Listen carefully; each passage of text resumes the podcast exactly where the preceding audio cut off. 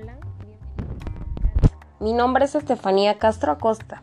En este espacio vas a encontrar información detallada sobre la doctrina del pensador Nicolás Maquiavelo y su relación con los gobiernos actuales. ¿Quién fue Nicolás Maquiavelo? Nicolás Maquiavelo nació el 3 de mayo de 1469 en Florencia, Italia. Su vida estuvo dedicada a Florencia ya que ahí radicó. En esa época era un territorio que experimentaba por diversos eventos políticos ya que en ella se desarrollaba el Renacimiento. En el año de 1512 Maquiavelo fue encarcelado. Sus reflexiones son basadas en el panorama político de esa época, periodo en el que se estaba consolidando al Estado moderno con las grandes monarquías de Europa. Uno de los deseos de Maquiavelo era ver a Italia políticamente unida, libre de la subordinación a los extranjeros. Él consideró que el hombre es de naturaleza perversa y egoísta, que solo se preocupa por su seguridad y por aumentar su, poder sobre los demás. Para Nicolás Maquiavelo la mejor forma de gobierno es la república, ya que considera que el gobierno de muchos es mejor que el de unos pocos. Aún así acepta que en ciertos momentos de desórdenes es más útil la acción de una sola persona con cualidades excepcionales. Sus teorías comienzan con una afirmación sustentada en explicaciones y argumentaciones para terminar con una concreción.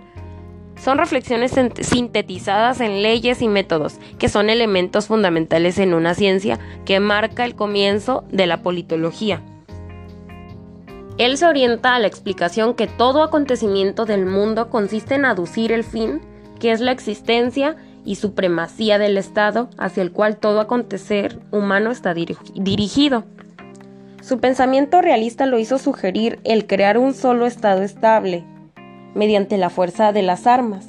Creía necesaria una reforma política a cargo de un príncipe fuerte que lograra la unidad de Italia como único medio para enfrentar a estados fuertes como en ese momento lo eran Alemania o Francia y no ser invadida periódicamente por ellos.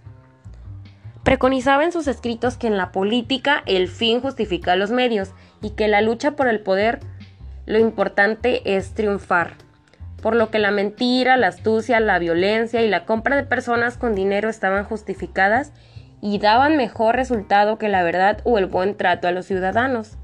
Mostraba que para poder imponer en política se requería inevitablemente una conducta que muchas veces iría en contra incluso de la fe, la moral y la religión, y requería de una retórica de disimulo y engaño eficaz.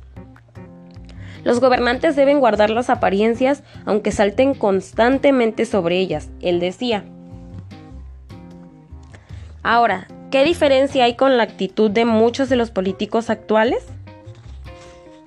Maquiavelo sabía que en el político no armonizaba la moral con la fuerza, la honestidad con la corrupción y la decencia contra la, en contra de las conciencias.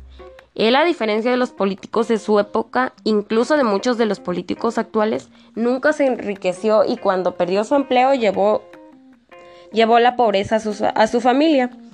Suelen decir los hombres prudentes y no por casualidad ni sin razón que quien quiere ver lo que ha ocurrido debe considerar lo que ha ocurrido porque todas las cosas del mundo en cualquier tiempo tienen su justa réplica en el pasado. El ser humano es pues siempre el mismo, y en consecuencia también lo es la historia y la política. Maquiavelo consideraba que el hombre es el sujeto de la historia, y como de él dependía el curso de la política de un Estado, es lógico pensar que el, que el, conocimiento del ser humano y de sus pasiones y motivos constituye el principio de la sabiduría política.